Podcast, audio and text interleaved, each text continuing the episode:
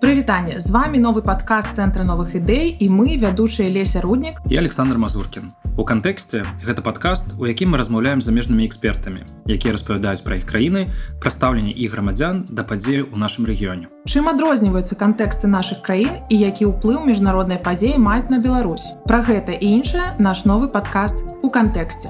Для нас важна ваше меркаванне, таму мы вітаем ваши адзнакі і каментары на платформах, дзе вы нас слухаеце. Прывітанне сабры, прывітанне леся. Прывітанне Саша. Это наш другі падкаст у кантэксце. Леся сёння у нас новая краіна, новая тэма. І гэта Украіна. Я ведаю, што ты толькі што адтуль вярнуўся, распавядзі, калі ласка, як твоё адчуванне. Ну ведаеш спачатку трошачкі так я насцярожуся думаю што да беларусаў будзе не вельмі добрае стаўленне. Але калі прыехаў у кіяў якога-то асаблівага стаўлення да сябе я не ўбачу. Адзінае вось толькі што адразу чуецца што вельмі многія людзі перайшлі на украінскую мову. Раней кіў быў такі напаловы расійскамоўным а зараз усе такое адчуванне размаўляюць па-украінску І сёння мы таксама будзем размаўляць на ўкраінскай і беларускай мове з нашай госцей, якая нарадзілася ў Марыуполе, але сёння жыве ў Швецыі. Таму жадаем вам прыемнага праслухоўвання і пагналі. Паехалі. З намі сёння ў студыі Каріна шырокіх, дацэнтка ў стакгольмскім універсітэце ў галіне міжнародных адносін. Каріна нарадзілася ў Марыуполі і атрымала пазней ступень PhD у Мюнхене. Каріна прывітанне распавядзі крыху э, пра сябе Вітаю так є, я є доценткою в Стокгольмському університеті. Я викладаю головним чином е, дослідницькі методи на різних рівнях. Також я викладаю права людини і демократичний поступ, яким чином Європейський Союз допомагає країнам східного партнерства розвивати свої демократичні практики.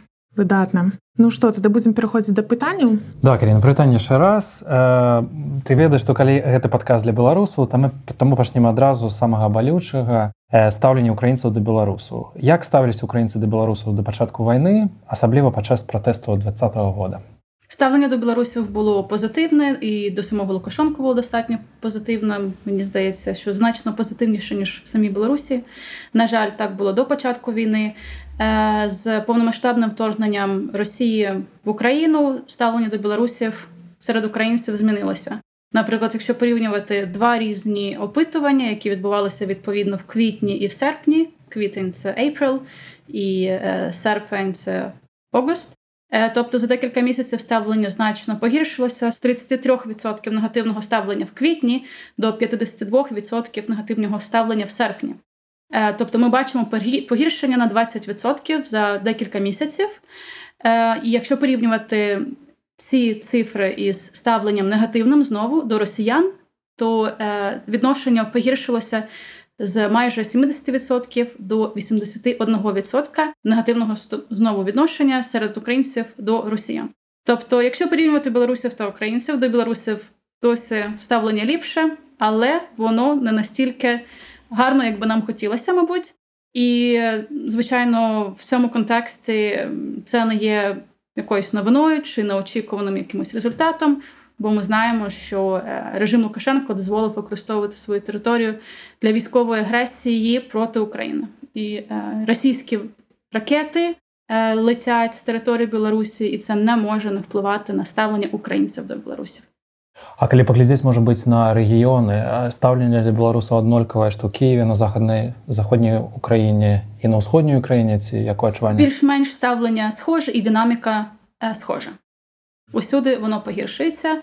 Е, Знову через те, що відбуваються військові дії, і дуже важко населенню, на голову яких летять ракети, відрізняти населення від режиму, навіть якщо і і населення розуміє, що е, Лукашенко є нелегітимний президент, і це є офіційною політикою України не визнавати Лукашенка як офіційного президента Білорусі.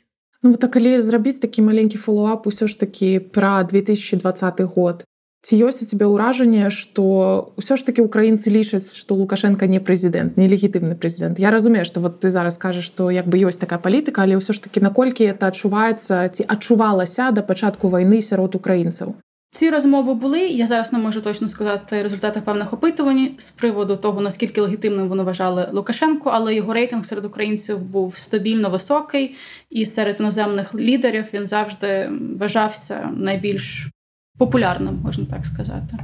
На жаль, така тенденція була останні 10-15 років. Вона залишалася стабільною е, саме через те, що його політичні погляди, аргументи резонували з людьми, які хотіли е, в лапках стабільності.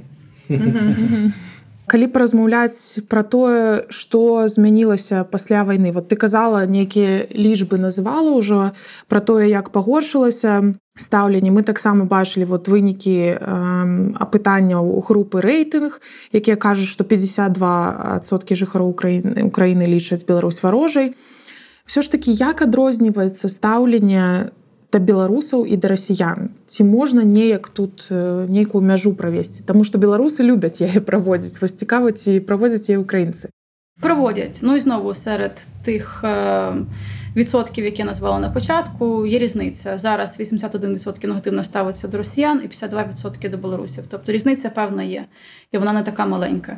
Е, і серед, якщо просто сканувати репортажі і медіа на зараз в Україні, то можна побачити зовсім різне відношення до росіян та білорусів. Тобто в Україні загалом розуміють, що білоруси в певному сенсі є заручниками, в певному сенсі вони е, є позбавлені е, певної влади зараз і будь-яких можливостей щось робити. Е, і саме про білорусів в українському просторі зараз говорять як про жертву білоруського режиму, в певному сенсі жертву російського режиму, коли про росіян і Росію загалом говорять як про агресора.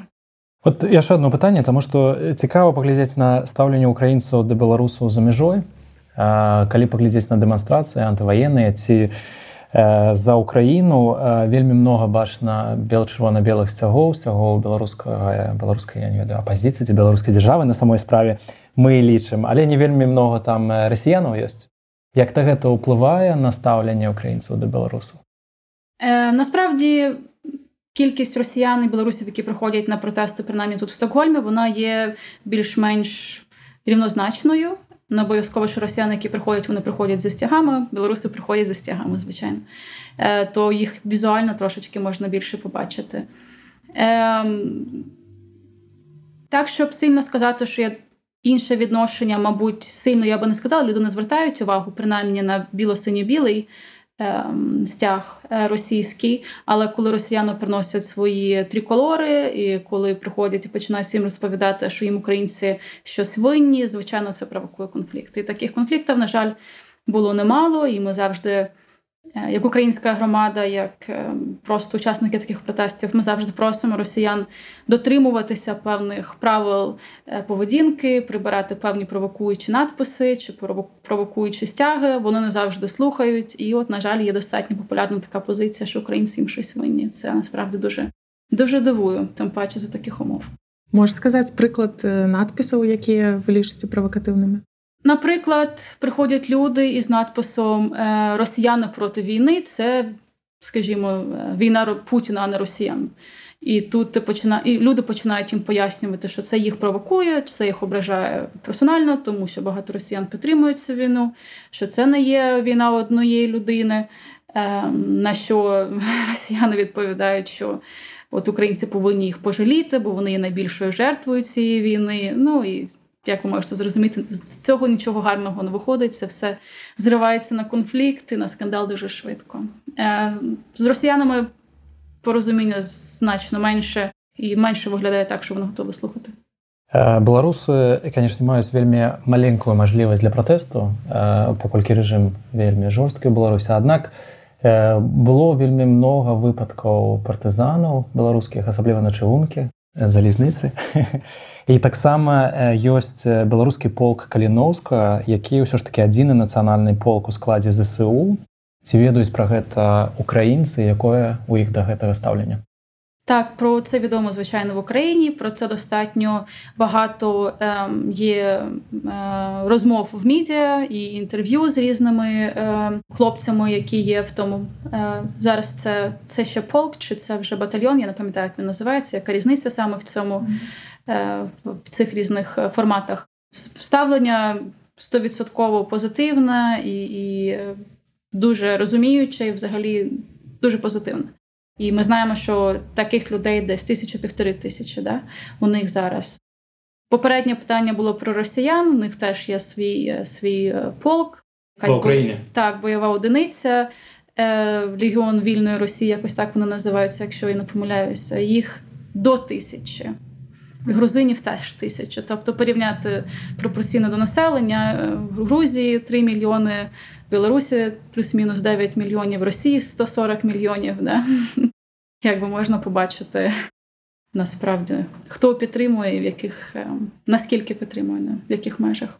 Все ж таки вот э, падаецца што стаўленне пазітыўнае але недавно былі такія навіны про тое што беларускім э, сем'ям у якіх ёсць загінулыя сыны ці там родныя якія загінулі на вайне на баку Украіны не будуць выплочваць нейкія кампенсацыі за смерці гэтых людзей вот цікава чаму ўсё ж таки ўзнікае гэта нейкая бюрократычная памылка ці як это можна патлумачыць Я це не можу прокоментувати, бо я не знаю легальний статус тих білорусів, якщо вони воювали на на боці ЗСУ. І, наприклад, якщо в них не було українського громадянства, Е, то я не знаю наскільки українське законодавство дозволяє сплачувати такі виплати людям без українського громадянства. Mm-hmm. Да?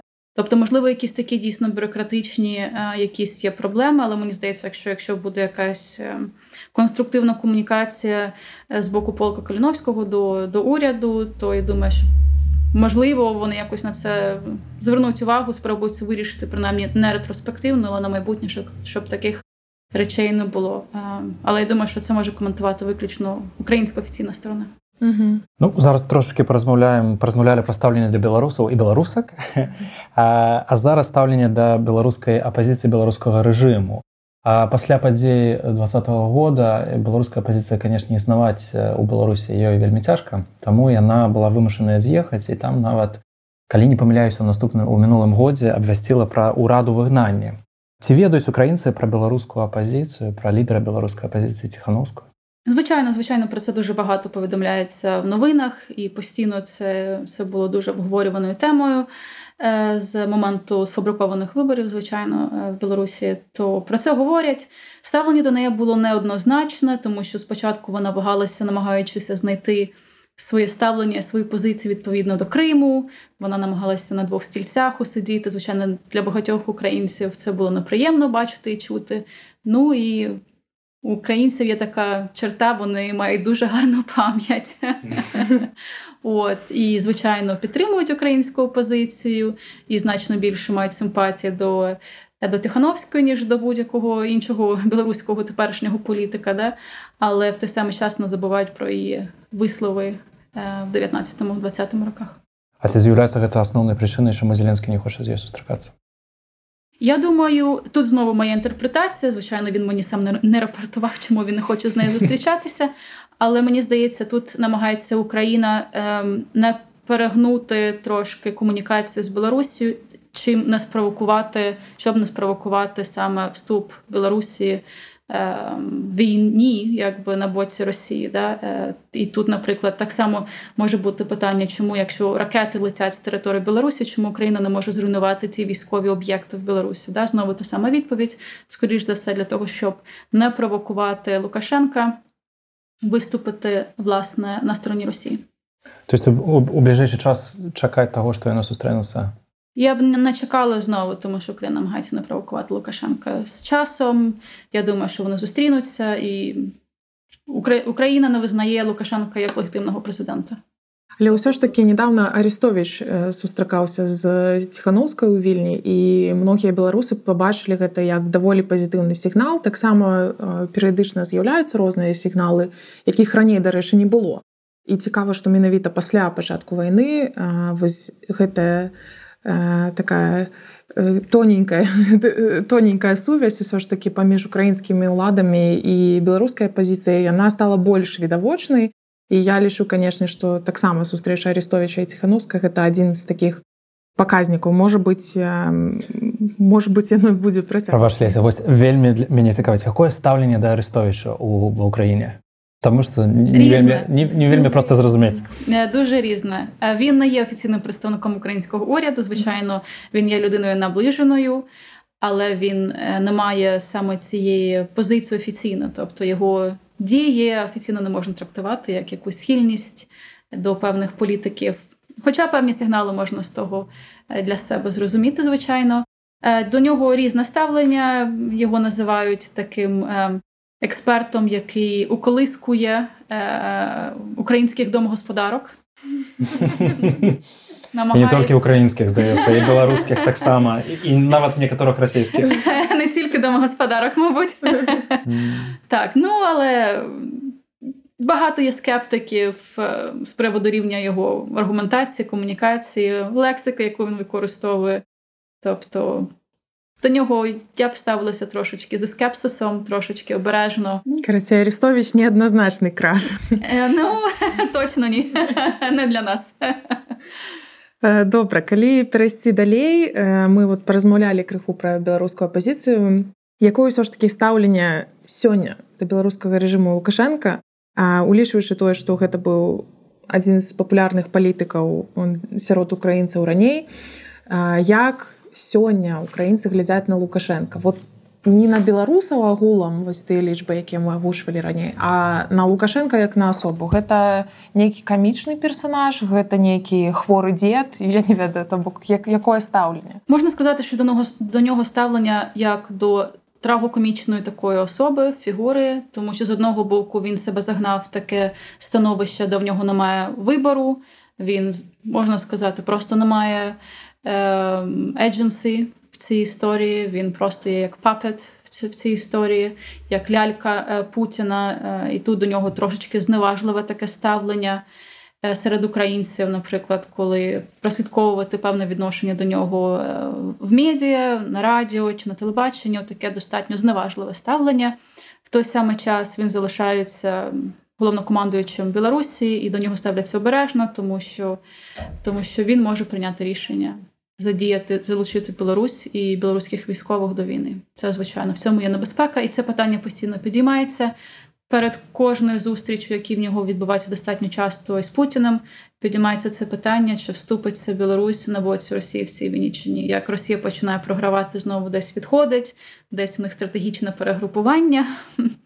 Е, знову питання, чи буде Білорусь е, в'язуватися в війну на боці Росії. Тобто це питання постійно обговорюється. У Беларусі у беларускім кантэксце таксама ёсць такое ўяўленне, што беларусы настолькі не хочуць ваяваць, што калі нават іх прымусяць ваяваць, яны будуць здавацца у палон. А, але зараз мы таксама бачым луганскую данецкую область, дзе таксама мабілізавалі хлопцаў, які здаецца не вельмі хацелі ваяваць але зараз ваююць вот такое адчуванне ва ўкраінцаў таксама ёсць што калі беларусы выступяць у вайну што яны будуць здавацца ў палонці ўсё ж таки трэба да гэтага ставіцца сур'ёзна Ну, по-перше, українці бачать, що дійсно немає підтримки війни серед білорусів, на відміну від росіян. Та війну підтримує дуже багато людей, навіть мобілізацію. Люди розуміють, що білоруси не хочуть воювати, вмирати та вбивати. Але в той самий час люди розуміють, що якщо людина поставлена в певний контекст і за спиною стоїть хтось інший, який е, цілиться в тебе, то тебе можуть змусити йти воювати. Такий варіант можливий. Е, і тут дуже важко передбачити, бо є різні способи змусити людину робити ті речі, які людина не хоче робити. І така загроза є, звичайно, українці цього не хочуть.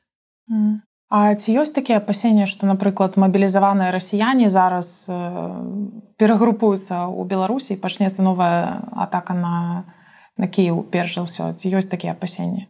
Такі розмови є постійно. Угу. Що чи не буде нового нової спроби атакувати Україну саме з боку Білорусі, саме залученням білоруських військових чи білоруської зброї? Так, і є певні побоювання, що що саме зброя використовується білоруська. Е, от, І є такі побоювання, що дійсно може почати, початися інша хвиля наступу саме саме з боку Білорусі, тому що не треба забувати, що кордон між Білорусі і Україною достатньо великий. Угу. Ёсць розныя дадзеныя, сколькі расіянаў пакінула краіну а пасля абвяшчання мабілізацыі, нехто кажа 500 тысячаў, іншыя 700 тысячаў. Але якое ўвогуле меркаванне сярод украінскага грамадства наконт таго, што расіян, напрыклад, нельга упускаць у краіны еўрапейскага звязу. Ці гэта пазітыўна, ці гэта негатыўна, таму што ну, яны ж могуць ваяваць тады пайсці на баку рассея ваяваць ва ўкраіне. Така загально розповсюджена думка і позиція полягає в тому, що росіяни, які намагаються втекти зараз від мобілізації, не повинні мати доступу до європейських країн. Е, з одного боку, це така позиція достатньо емоційна, тому що в кінці кінців ці люди, які підтримували війну протягом сімьох е, місяців, вже майже восьмий місяць пішов, так то е, хай ці люди тепер спробують свою власну пілюлю try their own medicine. От і тобто є таке злорадство з боку українців, яке можна зрозуміти 100%. А в той самий час є розуміння того, що коли росіяни будуть бігти в Європу, вони несуть також небезпеку. Е, для людей, які живуть в Європі, так само, наприклад, для біженців українських, хто є жінки в першу чергу, і діти. І ці люди будуть жити разом із біженцями. Ми вже знаємо, що є такі е, кейси. Наприклад, в Фінляндії були такі кейси, коли е, місце, де жили українські біженці, жінки і діти з Маріуполя послали росіян, чоловіків. Да? І якби це достатньо неприємна історія, травматична історія, мабуть. Зважаючи на те, що люди пережили в Маріуполі, намагаючися виїхати з Маріуполя, їм тепер доводиться жити з людьми, які е, можливо, можливо, підтримували цю війну, можливо, досі підтримують, просто вони не хочуть там вмирати. Так що загальна така позиція, принаймні з того, що я бачу, це те, що українці вважають, що росіян не треба пускати в європейські країни. І що це є небезпекою. І е, з української офіційної точки зору, наскільки я це бачу українську офіційну точку зору зараз, те, що ці росіяни не становлять велику небезпеку на полі бою, тому що е, за всі ці сім повних місяців війни е, Україна змогла розбити російську професійну армію і розбити непрофесійну армію буде легше. А ці ёсць нейкае стаўленне акрэсленае ў украінцаў наконт расійскай апазіцыі вот беларусы напрыклад сталі не вельмі адназначна ставіцца да навальнага калі паўсплывалі твіты у якіх навальны назваў беларускую мову дыялектам рускай ці нешта такое. Карацей нейкія зневажальныя твіты выклікалі даволі бурную рэакцыю сярод беларусаў канешне ёсць частка якая падтрымлівае яго але ўсё ж такі такое неадназначнае стаўленне я прачуваю што украінцаў яшчэ больш неадназначнае стаўленне што ты можаш сказаць про это? В українців не змінилося ставлення до російської позиції воно було стабільно поганим. Ми пам'ятаємо вислови Е, того самого Навального про те, що Крим не є бутерброд. Тобто, ну, після цього про що можна говорити про якого Навального? І взагалі навіть е, кореспонденція, якісь твіти, які останнім часом надходили від того самого Кацу, де він казав, що е, російська опозиція нікому нічого не, не винна, особливо українцям. Ну, якби це виглядає достатньо дивно. І я для себе давно зрозуміла, що російська опозиція, як і російський уряд, вони є імперіалістичними проектами. Можливо, в них інші, інше розуміння того, що може створити ефективну імперію, але те, що вони є імперіалістично налаштованими політиками, для мене є е, є однозначно якби зрозумілим, і я не думаю, що може буде якась інша інтерпретація їхньої позиції. Це стосується Навального, і Каца, і Соболєвої, Соболь, Любов Соболь, uh і всіх хто хто себе долучає чи називає себе представниками російської опозиції. То мені здається, що з ними розмови вже марні, і були марні, і є марні, і будуть марними. Але з ними не обов'язково мати діалог, мені здається. Мені дуже хочеться думати, що через певний час Росії не буде існувати, так що доведеться вже спілкуватися, будувати відносини з представниками національних республік, які сформуються на території Росії. калі Пуціна не стане тут вот таксама ёсць такія дыскусіі э, многія ў беларусі тым ліку вераць і ў Еўропе я думаю што калі Пуціна не стане то будзе мір Расія будзе іншай што украінцы думаюць без Пуціна гэта будзе азначаць мір для Украіны залежно від того в якому стані буде Росія якщо не буде Путіна але буде Навальний війна продовжиться вона, скажімо, може зупинитися на певний час, але потім вона відновиться. Е, Що таке Путін? Це є волевиявлення цілого російського народу. Народ хотів мати імперію, вони хотіли мати такого сильного лідера. Вони його отримали. Якщо народ не зміниться, потім буде якийсь інший політик, лідер, але його можуть називати по-іншому, але політика буде та сама. Тобто від зміни лідера навряд чи щось зміниться. Мені здається, що тут треба змінювати Росію як таку. Треба створити такі умови, за яких Росія вже ніколи не зможе ем, не, не зможе нікому погрожувати ані конвенційною зброєю, ані чимось іншим. Якщо Росія реформується і стане принаймні більш схожа на федерацію, е, тоді можна буде говорити про зміну лідерства і, і культури політики в Росії. Скажи э, калі пагаварыць пра прагнозы. Я ведаю што э, мы з тобой размаўлялі пра тое што перад пачаткам вайны ты задоўга прагназавала э, калі яна пачнецца што будзе адбывацца і змагла вывесці частку сваёй сям'і з Украіны у бяспечнае месца. Калі зараз яшчэ падумаць пра прагнозы? Які твой прагноз? Якой доўгай будзе вайна? Як яна будзе развівацца Ну, мої прогнози до того, що будуть військові дії на території України за пару тижнів до початку цієї повномасштабної агресії, вони були зрозумілі через те, що ну все відбувалося дуже дуже очевидно, дуже все в певному русі воно направлялося. А на зараз якщо ми про це говоримо, це є прогнозування через рік, через два. Тобто, це це історія, яка не вирішиться скоро. І тут значно важче щось передбачити, тому що чим більше чим на більший проміжок часу намагаєшся щось передбачити, тим більше є місце для похибки. Е, я думаю, що єдиний варіант, за яких ця війна може закінчитися, по-справжньому закінчитися, не на паузу бути поставленою, а закінчитися, це якщо власне почнуться якісь масові заворушення в Росії, якісь етнічні рухи, якісь е, рухи, масштабні протести. Е, проти мобілізації чи проти погіршення економічного стану росіян наразі я не бачу нічого такого. Я не бачу, що це стається. Е, так що я б не очікувала на найближчими, принаймні місяцями, таких радикальних змін. Якщо це це і буде відбуватися, то скоріш за все вже в наступному році. На жаль, Меня ёсць яшчэ одно пытанне наконт бежанцаў украінскіх. Спачатку казалі, што вельмі многіх захацелі бы вярнуцца, як толькі такая мажлівасць будзе. Але час ідзе ўжо больш сямі месяцаў вайны як ваше адчуванне наконт таго ці вернуцца украінскія бежанцы і ці яны застануцца ў Європ у Європі це це слушне зауваження з приводу часу. Чим довше людина живе в певному оточенні, в певному середовищі, тим більше вона звикає до цього оточення, вона намагається інтегруватися, знайти своє місце, і вона звикає до цього. І чим довше людина буде жити в цих нових умовах, тим важче буде потім поїхати. Знову це залежить від того, коли закінчиться війна. Я думаю, що якщо війна протриває ще в такому більш-менш масштабі, як зараз, з невизначенням, чи буде нові хвилі агресії, чи ні. Е, якщо люди будуть залишатися, наприклад, в Європі, то багато з них не повернуться саме з практичних точок зору, тому що діти вже інтегруються в нову школу, в нову якусь освітню програму, е, мами знайдуть роботу вивчать мову, в них же щось будуть, якісь будуть плани на майбутнє, соціальне оточення, коло друзів, і і таким людям важче буде поїхати. Людям, які себе не знайдуть тут, буде легше поїхати. Люди, які не зможуть вивчити мову, наприклад, е, старші люди, е, люди, які не знають мов, вони, скоріш за все, зразу поїдуть. Але багато і зараз їде насправді. В мене є знайомі, які поїхали назад до Харкова. Е, від знайомих з Маріуполя я чула, що навіть люди повертаються назад в Маріуполь, люди йдуть з Запорожжя.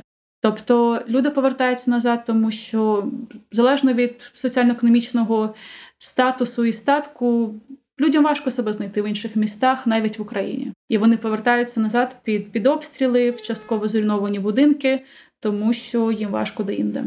Улічваючы ўсе гэтыя змены, улічваючы ўсе гэтыя прагнозы, як будзе выглядаць Європа праз 5 год вачыма украінцаў Українок. Я думаю, що знову це залежить від того, як закінчиться ця війна і чи вона закінчиться, і на які ще дії Росія і Путін зважаться в масштабах цієї війни. Але я думаю, що те, що вже є зрозумілим на зараз, це те, що сьогоденнішня система безпеки міжнародна і е, європейська, що вони не є такими, які можуть захистити будь-яку європейську країну в майбутньому. Я думаю, що з часом багато європейських країн зрозуміють, що треба будувати. Ем, військові блоки, мабуть, додаткові якісь блоки до вже існуючих, таких як НАТО, е, що треба інвестувати більше в систему своєї безпеки, е, тому що коли виникають певні проблеми, ми бачимо, що ем, виробництво, наприклад, військових товарів відбувається дуже повільно. Що партнери міжнародні вони теж не дуже швидко реагують на, на такі агресії. От так що я думаю, що це це розуміння є достатньо зараз розширеним, дуже таким ем, Е, очевидним для багатьох. Я думаю, що це буде впливати на формування міжнародної системи безпеки в майбутньому, так само і в Європі, але в міжнародному форматі. Я думаю, що міжнародні організації повинні реформуватися в першу чергу. Е, якщо говорити про Європейський Союз, наприклад, я впевнена, що вся ця історія, весь цей досвід за останні 7-8 місяців він призведе до того, що система прийняття санкцій буде змінена, і вона не буде вимагати, наприклад, одностайного голосування в Раді Європи, що це буде відбуватися, можливо, більшістю голосів, чи е, чи я не знаю, там 75% повинно проголосувати за. Але це це реформування повинно відбутися, тому що ми бачимо, що за теперішніх умов прийняття рішень занадто важким, і, і це просто робить. Ем, такі ем, такі організації, як Європейський Союз, дуже повільними і неефективними в контексті військових дій. Україна буде у Європейському зв'язі? 100%. Україна буде ядерною державою? Я сподіваюся. Дякую, Каріна. Слава Україні! Живе Білорусь! Е, а наших слухачів закликаємо слухати наш подкаст і обов'язково покидати свої ознаки на платформах, де ви нас слухаєте. Дякую. Дякую вам.